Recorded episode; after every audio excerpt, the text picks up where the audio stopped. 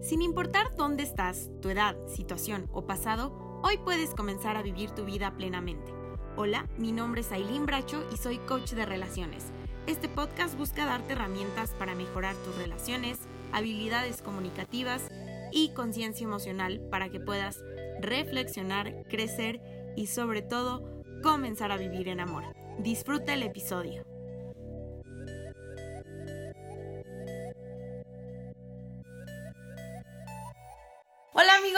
Están? Soy Aileen Bracho y esto es para cuando decidas amarte. Bienvenidos a un episodio más de la segunda temporada. Estoy emocionada. Este creo que va a ser mi segundo video o más bien mi primer eh, episodio podcast en versión audio.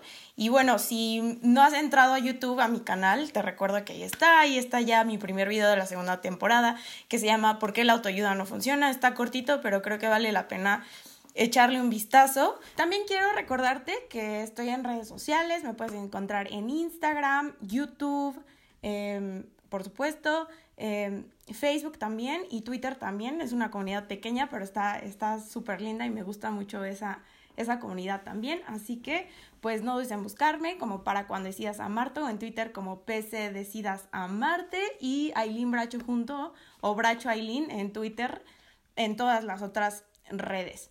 También te quería decir, en el video que subí en YouTube, hablo un poquito al final, pero eh, la verdad es que tenía un poco privado toda esta situación de eh, coach, pero quiero hacerlo un poco más público porque creo que finalmente va muy empatado de la mano con este espacio, entonces pues quería abrirme y decirles que también soy coach de relaciones y de vida y que estoy eh, abierta por si quieres agendar una sesión. Con toda la confianza del mundo me puedes escribir en cualquiera de mis redes sociales o mandarme un correo electrónico a decidasamarte.gmail.com y te paso la info y si te, si te gusta, pues con todo el gusto me encantaría ser tu coach de vida. Y bueno, vamos a comenzar con este episodio. Ahora, ¿por qué decidí hacer este episodio? Tengo que ser súper honesta y es que creo que de marzo para acá, que aquí en México, en donde yo vivo, fue donde se empezó a experimentar pues todos los cambios de pandemia global. Obviamente alrededor del mundo se empezaron a sentir, pero en mi experiencia personal fue a partir de marzo hasta hoy en día creo que todavía hay muchos impactos en, mi, en el área laboral, familiar, inclusive hasta espiritual, ¿no? Y la verdad yo siento que, bueno, también contarles, eh, en el primer episodio de la primera temporada les conté súper cortito, la verdad es que trato de no hablar tanto de mí, pero sí es importante que les cuente que em, me gradué de la universidad en junio, em, y de acá para, de junio para acá ha sido como que una temporada un poco difícil para mí y la verdad por eso decidí hacer este episodio porque me di cuenta que no estaba teniendo la mejor actitud Creo que la pandemia a muchos nos hizo tener que ajustar muchas cosas en nuestra vida que no necesariamente queríamos ajustar y la verdad creo que si no lo ves de la mejor manera y no tratas de llevar la situación con mucha compasión, con mucha paciencia, con mucha tolerancia y también con ayuda, sí puede ser una temporada súper oscura, ¿no? Y la verdad es que no te diría, wow, sé todo y todas me las sé, siempre comparto en este espacio de que lo que te voy compartiendo y lo que enseño y predico son cosas de mis vivencias personales que voy aprendiendo, que voy leyendo y que gente alrededor de mi vida me va eh, enseñando y cosas así. Entonces, en realidad quisiera que este espacio fuera como, más bien, este episodio, que fuera como un poquito de lo que puedes hacer si tu vida se tuvo que reajustar por la pandemia o por cualquier otra situación y que quizás ese ajuste no esperado ha estado nublando un poco tu vida. Entonces, em, hoy te quiero compartir lo que son siete pasos para vivir o para despertar en esta temporada de cambios inesperados. Y hoy eh, tengo a un invitado, este es un invitado muy especial para mí. Eh, es una persona que la verdad me ha apoyado muchísimo en esta temporada de transición y justo por eso lo invité, porque creo que lo, el punto de vista que él me ha aportado realmente me ha ayudado a cambiar mucho mi actitud ante esta, ante esta temporada de transición y me encantó invitarlo para que también puedas escuchar de primera mano, justo como yo también lo he escuchado, lo que él opina y lo que él puede aportar de estos siete pasos para vivir. Entonces, les presento a Alfredo García de Alba. Alfredo. Ah, están? Espero estén muy bien. Muchas gracias por la invitación. Gracias por este espacio juntamente contigo y pues bueno, a divertirnos. Bueno, pues dale. Vamos a empezar entonces con los siete pasos. Bueno, escribí estos siete pasos y el primer, el primer paso de los siete pasos para vivir es comienza en tu interior. Algo que creo que es súper básico para la vida, para una temporada complicada, es que tienes que entender que la, la felicidad proviene de tu interior. Yo creo que muchas veces nos podemos llevar, dejar llevar por estímulos externos de que una circunstancia funcione, que tengamos cierto trabajo, que ciertas personas estén con nosotros, que tengamos, no sé, vivamos en cierto lugar o cosas que en realidad creo que son importantes y definitivamente se pueden disfrutar y contribuir a tu felicidad, pero es importante saber que estas cosas no deberían de ser como la raíz o la fuente de tu felicidad, de verdad entender que la felicidad y la plenitud viene desde el interior. Pues mira, yo creo que esa es la clave de todo, entender que que tenemos en primer lugar que reprogramarnos, reprogramarnos de un condicionamiento que hemos tenido de una forma inconsciente a la sociedad, nos han dado nuestros padres, este, la cultura, etcétera, nos han vendido que los estímulos son los que nos demuestran la felicidad, ¿no? Si yo estoy en tal lugar, esa es la felicidad. Pero en realidad la felicidad es un estado, es un estado de plenitud, es, es darte cuenta que ya tienes todo, ¿no? A mí me gusta a veces hacer el ejercicio de simplemente cierra tus ojos respira profundo y date cuenta que lo tienes todo. Date cuenta que lo tienes todo. Si hoy tienes vida, lo tienes todo, ¿no? Entonces, la felicidad para mí es eso, es un estado de plenitud, estés en el lugar en el que estés. Si hoy tú estás escuchando esto, oye, tú deberías estar buscando un estado de plenitud porque lo, lo tienes. Muchas veces no lo vemos porque nos sesgamos porque estamos buscando el queso, ¿no? Nos gusta platicar acerca del queso, ¿no? De, de, esos ratoncitos que todo el tiempo están buscando, buscando, buscando, y si no lo encuentran, pues no están felices, ¿no? Entonces, pues, en primer lugar es definir que la felicidad es un estado de plenitud, que ya lo tienes todo, ¿no? Este, y eso yo creo que es lo más importante. No busquemos el queso, sino seamos felices logrando muchos quesos, ¿no? Porque no se trata de no alcanzar nada, sino se trata de ya ser felices y la felicidad te va a dar la actitud correcta, ¿no? Yo creo que eso es súper, súper importante. Otra cosa que siento que también aprendí muchísimo es que justo lo que tú dices, ¿no?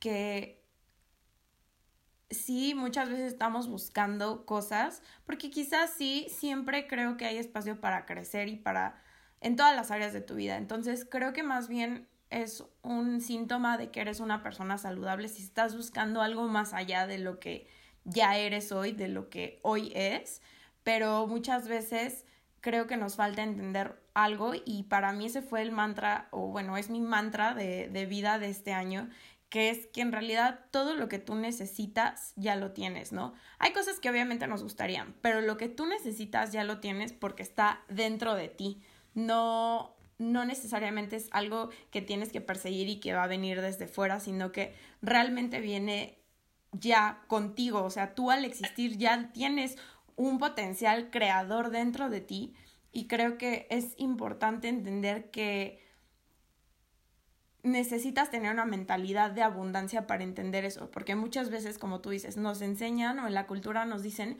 que nos hacen falta cosas o que vivimos en escasez, ¿no? Muchas veces hasta, por ejemplo, si estás creando o emprendiendo un nuevo negocio, dicen, por necesidad tengo que, tuve que emprender o por necesidad tuve que empezar a vender tal o cual cosa, ¿no? Entonces, eso habla, hasta el discurso mismo habla de una escasez.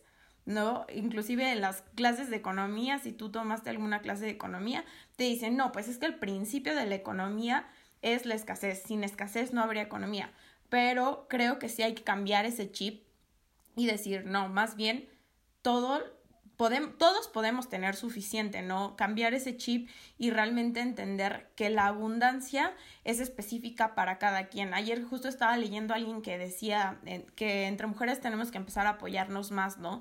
En todos los sentidos, ya si tú apoyas a otra mujer, no es como que el apoyo que te puedes dar a ti misma o que te van a dar a otras personas se reduce, ¿no? O sea, no, no porque apagues la, la vela de alguien más, la tuya va a brillar más fuerte, ¿no?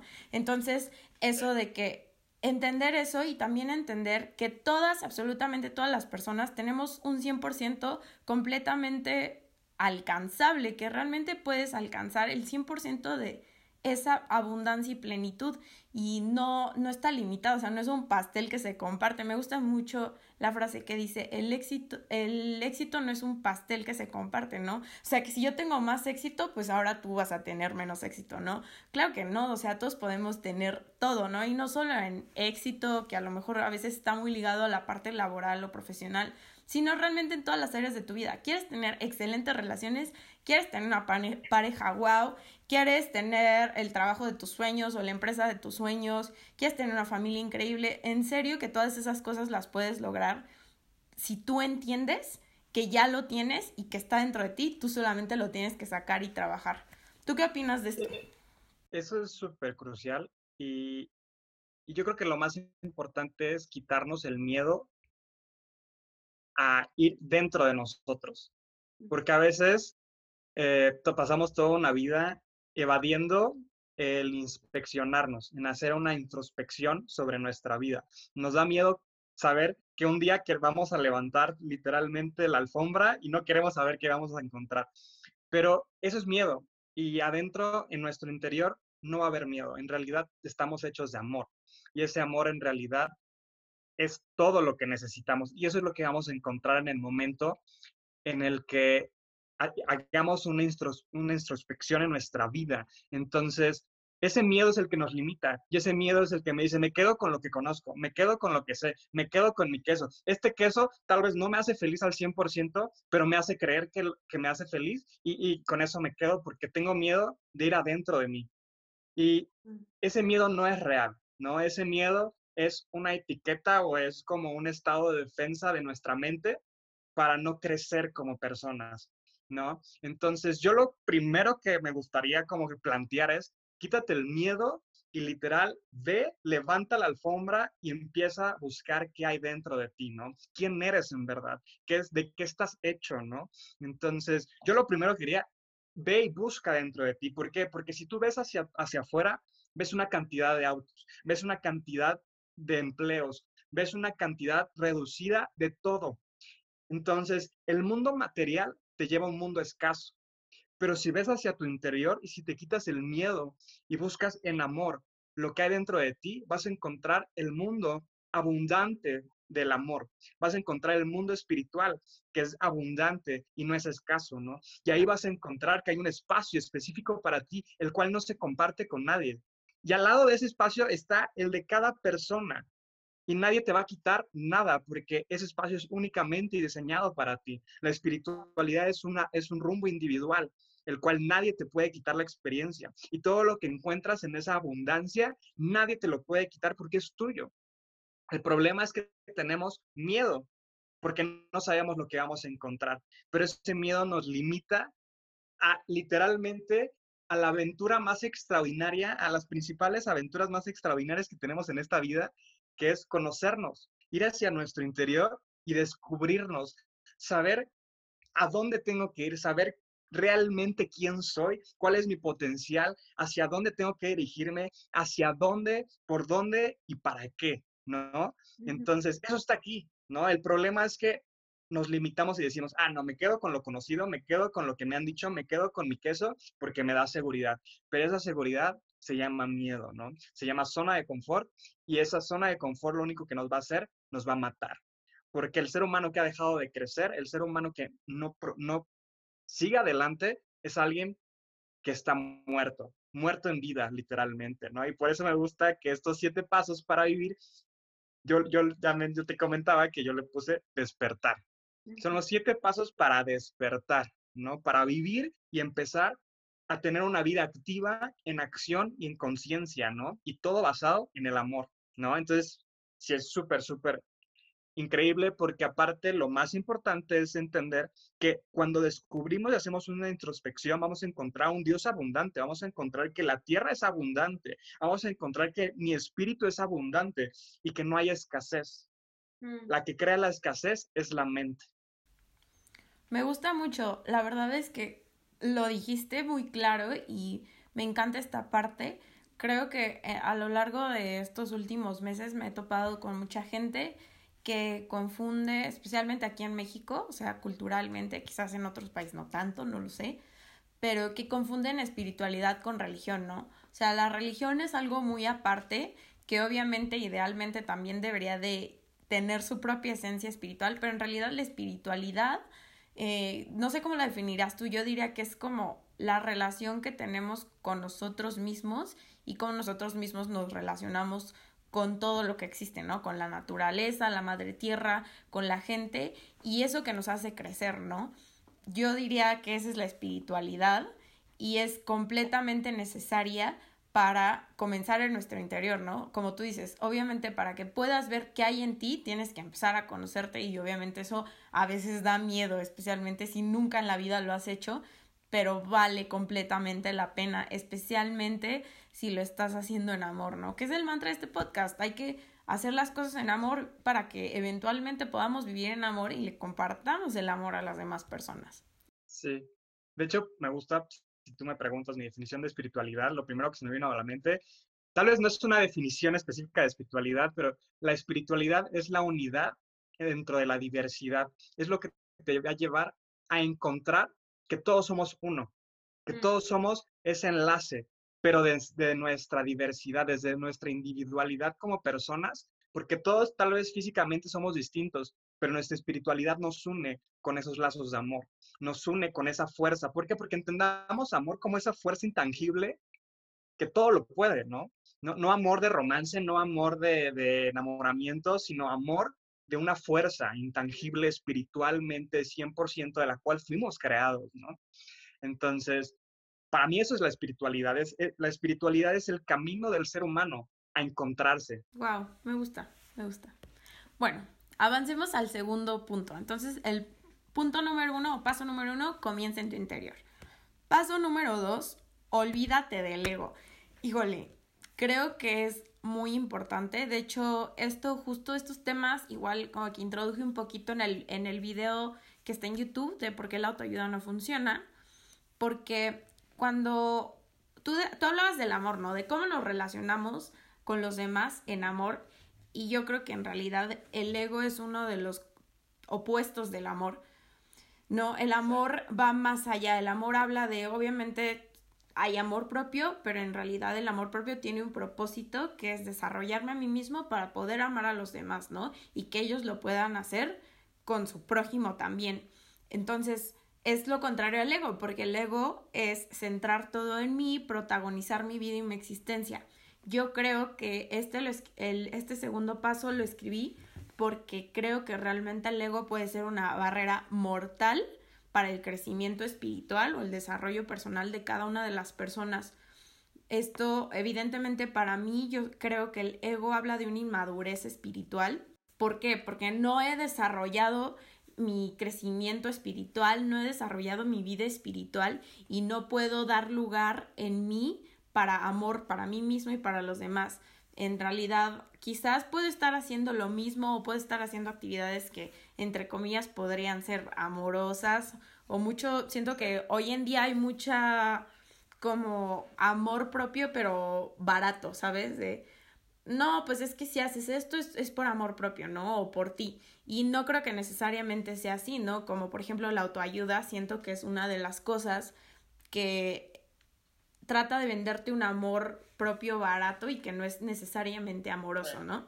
Y, y pues bueno, el punto de que, eh, ¿por qué el ego te limita? Porque te empiezas a fijar solamente en ti, te pones a ti mismo en el centro del universo y yo creo que si nos fijamos tanto en nosotros mismos, terminamos poniéndonos cargas que no nos corresponden, que es algo que, por ejemplo, a mí me pasa todo el tiempo, que justo ayer lo estaba hablando contigo, que te terminas poniendo cargas que no te corresponden, te terminas eh, frustrando quizás, caes en ciclos viciosos de que sientes que no puedes salir porque hay muchas cosas en esta vida, en esta existencia, que no van a depender de ti. Entonces es eso que te puede limitar o también es la otra parte que puedes caer en una mentalidad de víctima, que significa que todo el tiempo crees que todo te pasa porque pobre de ti, porque no tuviste las oportunidades, porque naciste en tal familia, porque no tienes tal ese talento, porque no tienes esa capacidad, porque no pudiste ir a tal escuela, y entonces te la vives en todo en por qué, por qué, por qué, por qué, por qué, y nunca, por estar tan ocupado en los por qué no, nunca abres un espacio para los por qué sí. Sí, yo, diría, por ejemplo, el ego es protagonizar un papel que no te corresponde, ¿no? Y por eso es tan pesado el ego es una mentira más. ¿Por qué? Porque el ser humano se sitúa en un lugar que no le corresponde. El ego proviene de la mente y este ego es nuevamente un estado de defensa de la mente hacia el dolor y hacia el miedo. Es una máscara, ¿no? Es una máscara que te pones para protagonizar y culpar, ¿no? Entonces, me gusta mucho, estamos leyendo el libro de John Maxwell, eh, súper recomendado, líder de 360 grados, que dice, la madurez comienza cuando entendemos nuestra, nuestra responsabilidad. Y justamente el ego es todo lo contrario. El ego no entiende de responsabilidades, sino solamente dame, dame, esto es mío, esto es mío, esto es mío, negativo positivo. O sea, esto que estoy viviendo que es tan terrible es mío, ¿no? Esto que es extraordinario es mío. Y al apropiarte y y al tomarlos, no los disfrutas. El ego no puede disfrutar nada. El ego no tiene la capacidad de disfrutar. No tiene la capacidad de ser feliz. No, no puede, ¿no? E, e, es, es, imposible porque realmente el ego proviene de la mente, de estímulos, y, y, la felicidad viene de un espíritu pleno y lleno y completo, ¿no? Entonces, el ego no entiende de responsabilidades. E, e, el ego protagoniza un papel que no le corresponde, entonces carga y lleva cargas que no le competen, ¿no? Entonces, para poder vivir una vida libre del ego, tenemos que dejar de juzgar, tenemos que dejar de juzgarnos, tenemos que dejar de juzgar nuestro ambiente y los, nuestro entorno y a los demás. ¿No? Porque en el momento que tomamos el papel de jueces con ese ego y todo lo etiquetamos, entonces tomamos un papel que no nos corresponde y sufrimos. ¿Por qué? Porque todo lo etiquetamos como bueno y malo. Todo lo etiquetamos como, este es mi sufrimiento, este es mi dolor, esta es mi alegría, esta es mi felicidad. Y nos hacemos protagonistas de algo que no nos corresponde. Entonces, cuando empezamos a juzgar, a juzgar, lo más terrible es que nosotros somos nuestro propio juez y nos juzgamos y nos martirizamos y nos esclavizamos y nos etiquetamos y nos justificamos. Nos fue muy mal en, esta empresa, quebramos una empresa, este, reprobé mil materias, este, me expulsaron de la escuela, lo protagonizo, me etiqueto, soy tonto, soy un este, bueno para nada, soy un inútil, soy este, un desperdicio, me etiqueto, me juicio y, y me condeno. Eso hace el ego. El ego te condena y te lleva a una definición de ti muy errónea, ¿no? Entonces, y todo esto, ¿por qué? Porque toma el papel de juez. En el momento en el que el ego toma el papel del juez, todo lo esclaviza. Y todo lo contrario es dar libertad.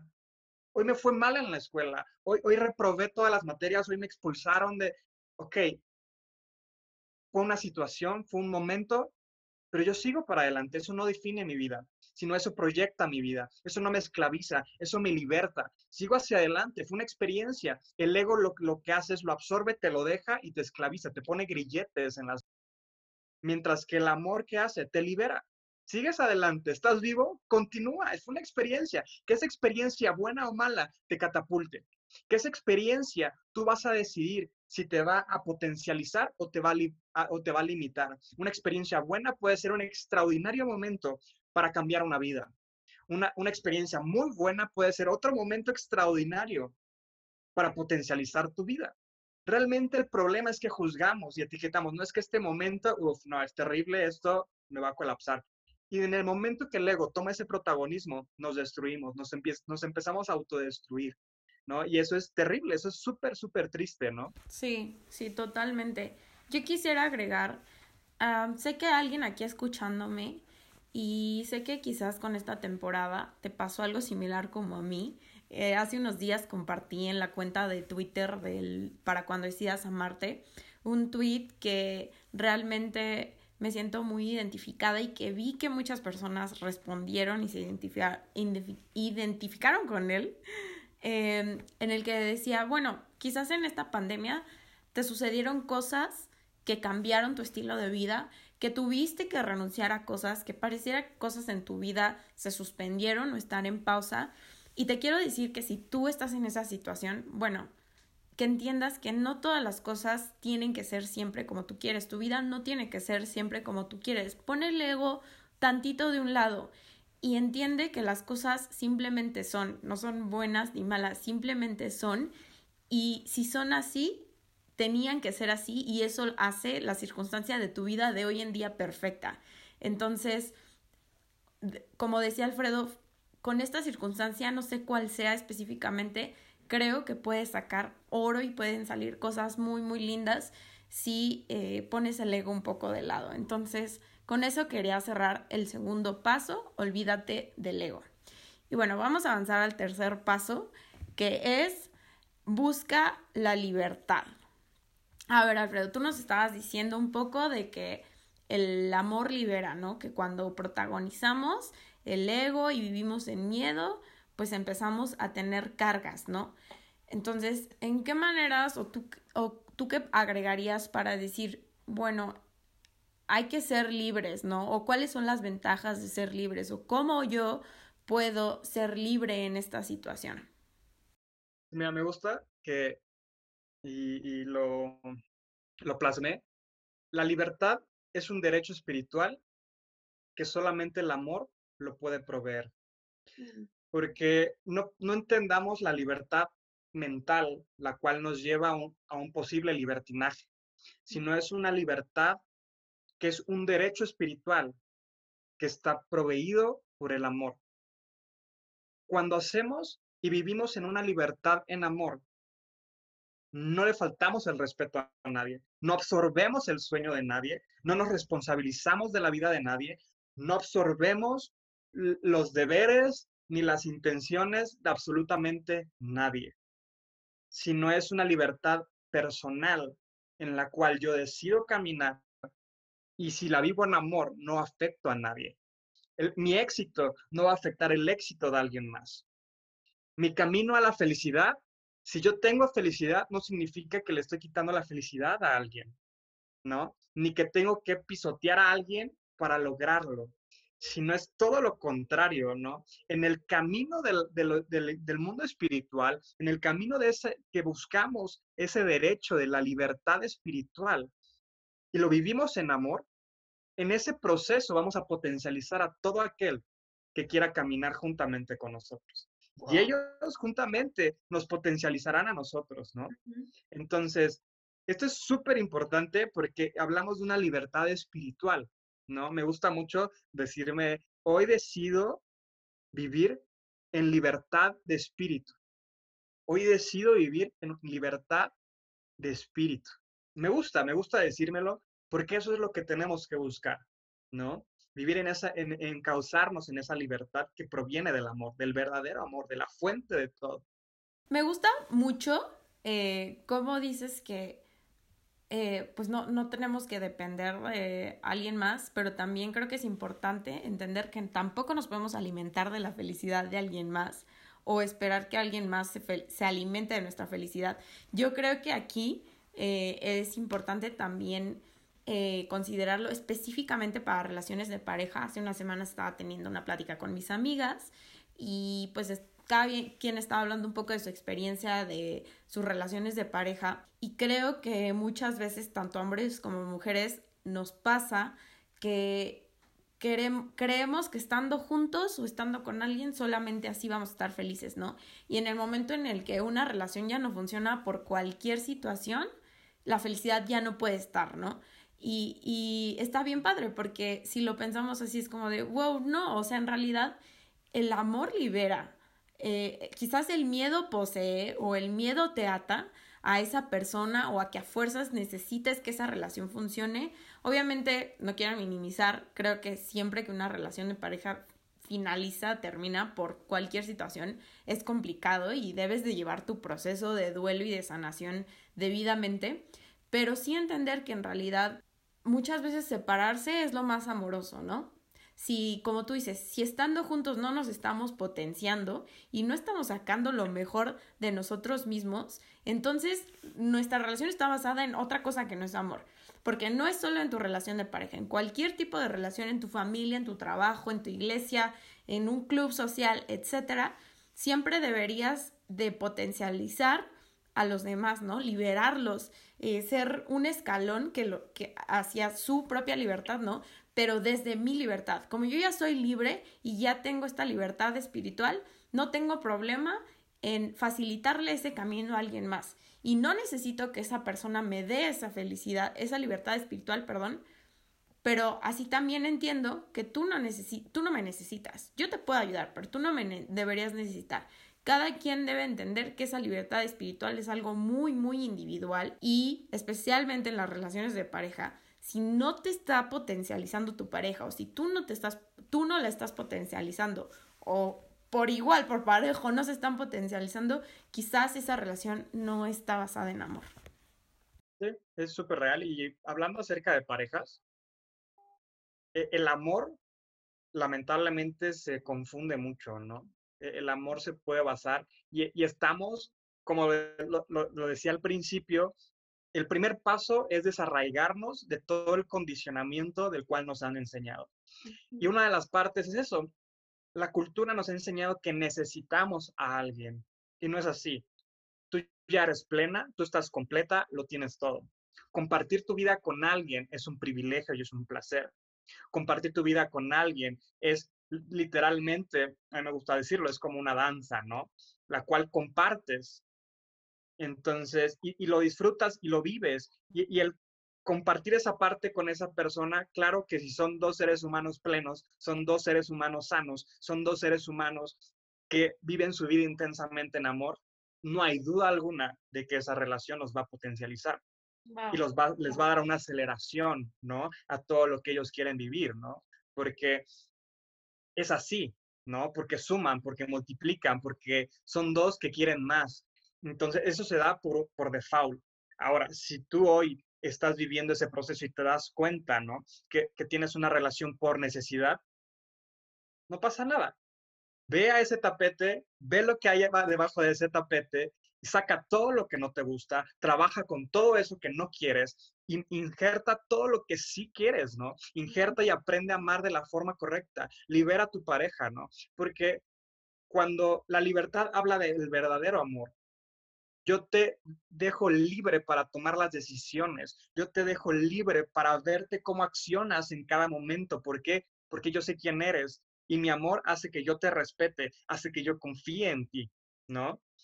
Y, cuando no libertas y esclavizas y controlas, significa que no amas. ¿Por qué? Porque quieres controlarlo, porque no confías y no respetas su libre albedrío, mm. ¿no? Y, como el otro día platicábamos, es permitir a la otra persona el ser libre en sus procesos, procesos de felicidad como procesos de sanidad, como procesos de lo que sea, ¿no? Es permitirle a esa persona vivir ese proceso. Y tú como pareja solamente tienes el lugar de acompañante. Totalmente. Acompañas a la otra persona. De disfrutar su proceso, sin juzgar y sin meterte de más, ¿no? Y eso es bien importante porque es hablar de respeto. Sí, de respetar quién la otra persona es. Yo algo que, que creo firmemente es, no puedes iniciar una relación de pareja con alguien esperando que cambie. Si hoy en día, tal cual es, no la puedes aceptar como pareja, es súper válido. Pero entonces no estés con esa persona, ¿no? No esperes cambiar a esa persona porque eso no es amor. Quizás hay cosas que esa persona podrá mejorar, por supuesto, pero eso no es tu trabajo. Como tú dices, como pareja tú solamente estás ahí para acompañarlo.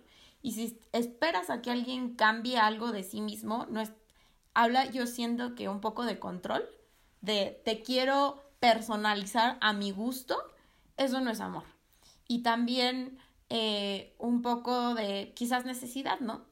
no eres lo que quiero, pero tengo una necesidad de estar, de sentirme acompañado, de sentirme emparejado y pues démosle, ¿no? Entonces, tienes que aceptar a tu pareja tal cual es desde el principio. Digo, nos salimos un poco de tema, pero siento que está bastante bien. Y también me gustaría decir, eh, lo he compartido en algunos de mis otros episodios, yo personalmente soy cristiana y muchas niñas cristianas, mujeres cristianas, eh, a veces eh, me preguntan esto, ¿no? De cómo le hago para tener un criterio adecuado de cómo elegir mi pareja. Y yo les digo, no busques hombres religiosos, busca un hombre que sea espiritual, que tenga una libertad espiritual, ¿no? Y lo mismo, lo mismo va para los hombres, yo creo que en general deberías de buscar, aunque no seas cristiano, aunque no tengas ninguna religión, deberías de buscar una pareja que tenga un desarrollo espiritual porque eso realmente va a hacer la diferencia y realmente va a permitir que tengas una relación en amor saludable, divertida y pues plena, ¿no? Entonces, pues ese es el pro tip de relaciones del día de hoy. Pero bueno. Por ejemplo, yo nada más ahí agregaría que la forma, la mejor forma de identificar quién es espiritual es siendo tú espiritual. Ah, claro. Una persona sana identifica gente sana. Una gente enferma siempre va a atender a gente enferma. Entonces es un foco. O sea, este es un foco de alerta de si, si has tenido relaciones muy tóxicas, ok, deja de, de, poner etiquetas y decir, a ver, esto, esto, no se trata de ellos, se trata de mí. Entonces, si has tenido relaciones fallidas o tóxicas o como las quieras etiquetar, deja de ver a tus exnovios, deja de ver a tus exnovias y ponte a ver qué hay dentro de ti. En el momento que tú empieces en el camino espiritual, tú vas a encontrar gente ex excepcionalmente espiritual. Entonces, no veamos el vaso medio vacío, sino veamos el vaso medio lleno y veamos hacia nuestro interior, empecemos a andar en ese camino espiritual y encontrarás esa persona ideal, ¿no? Son muchísimas personas que son ideales para ti. Sí, totalmente. Si quieres saber más de este tema, que es bastante, bastante cierto, de las leyes de atracción, atraes lo que eres, tengo un podcast, eh, un episodio de podcast de la temporada 1, que literalmente así se llama, Las tres leyes del amor, atraes lo que eres, y hablo de tres leyes que yo considero importantes para poder atraer en, en, una pareja especialmente, pero también aplica para otras relaciones, esto que estamos platicando. Entonces, para ya no hundarnos tanto en ese tema, pero si te late ese tema o quieres saber más, cheque ese episodio. Pasamos al, a la regla número 4. Enfócate en lo eterno, no te afanes con lo temporal. Uf, yo creo que esto está un poco ligado a lo que hablaba, platicaba Alfredo al inicio del, del episodio, de cómo muchas veces nos la vivimos persiguiendo el queso. Para mí, en mi experiencia personal, y me acuerdo que una vez Alfredo y yo estábamos viendo un video, ¿cómo se llama este video, Alfredo? De las ratitas que van persiguiendo el queso para todos lados. Happiness se llama. Se llama Happiness. Lo voy a dejar en este de link en las plataformas, en la descripción del episodio o del podcast. Eh, puedes, puedes verlo. Pero literalmente a veces así vivimos. Si tú eres alguien que está viviendo en piloto automático, de acuerdo a lo que la sociedad o quizás en tu familia te enseñó y no cuestionas nada y no despiertas esta parte espiritual en ti, vas a perseguir lo que la economía social valora, que son cosas como hacerse rico, eh, tener un wow trabajo, eh, tener mucha ropa, ser guapo, tener un cuerpo wow, porque la verdad es que tener un cuerpo wow te da una posición en la economía social, ¿no? Eh, no sé, cualquier cosa, que no estoy diciendo que estas cosas son malas, pero creo que si tú vives nada más para enfocándote en cosas temporales que eventualmente van a desaparecer, porque tu cuerpo un día vas a morir, un, día vas a envejecer, no toda la vida vas a ser así bello, ¿no? O lo que se considera guapo o guapa eh, de acuerdo a los estándares de belleza del día de hoy. El dinero, el día que te mueras, se acabó. O sea, no te vas a llevar tu dinero, no te vas a llevar tu ropa, ¿no? La ropa son cosas que se desgastan. Miles de cosas, ¿no? Ayer yo estaba platicando uno de mis más cercanos amigos, tristemente perdió a un familiar muy cercano y él me decía, es que no puedo creer que he estado persiguiendo pues, el queso, ¿no? Y ahorita me, me cae el 20, ya que no tengo esta persona que tanto amé en mi vida, me cae el 20 de cómo puede ser que todo este tiempo he vivido persiguiendo cosas que realmente no es que no importen, claro que importan y son buenas, pero no es lo que importa, no venimos a la vida a perseguir esas cosas que luego a veces ni las puedes alcanzar, ¿no? Porque estás tan afanado en alcanzarlas que no abres espacio en ti para realmente tener un mejor trabajo, para tener una mejor economía, para tener, eh, no lo sé, un cuerpo más saludable o un estilo de vida más saludable, ¿no? Porque estás tan ocupado en obtener estas cosas. Entonces yo creo que es importante soltar un poquito, ¿no? No afanarnos. Algo que también escribí en Twitter esta semana pasada fue alguien que está estresado por los afanes de la vida, que se la pasa eh, en la rutina sin cuestionar nada o que se la pasa persiguiendo el queso, no tiene tiempo ni energía para crecer, ¿no? Eh, quizás hoy en día tú tienes problemas de salud o te encantaría mejorar tus hábitos de salud, activar más tu cuerpo, dar, escucharlo más. Y muchas veces las personas dicen, es que sabes que yo no tengo tiempo de hacer ejercicio. Y ahí yo digo, no tienes tiempo o no lo haces, porque en esta vida no tienes que hacer nada, todo es una oportunidad, ¿no? Es una oportunidad laboral, es una oportunidad para hacer ejercicio, es una oportunidad para dormir, una oportunidad para ver tu familia, ¿no? Entonces, no vivas tratando de estar estresado, eh, persiguiendo eh, el queso, porque finalmente esas son cosas que quizás hoy en día te sirven y creo que sí debes de trabajarlas, pero no te puedes enfocar solamente en eso porque eso es solamente temporal, ¿no? Hay cosas más eternas. Y bueno, me preguntarás, a ver, ¿qué son las cosas eternas? Yo considero que lo eterno está obviamente arraigado 100% en, en, en nuestra espiritualidad y eso se traduce en palabras o en acciones, en amor a la gente, eh, en tus relaciones. Realmente si yo te diría, ¿qué es lo más eterno? es mi relación conmigo mismo, con Dios, con mi familia, con mis amigos, con mi pareja, con la gente. Esas cosas para mí sí son eternas. Sí. Y, esto se trata de enfoque, ¿no? El, el, paso es enfócate en lo eterno, ¿no? ¿Qué es el enfoque? ¿En dónde está tu foco? ¿En dónde estás poniendo tus ojos?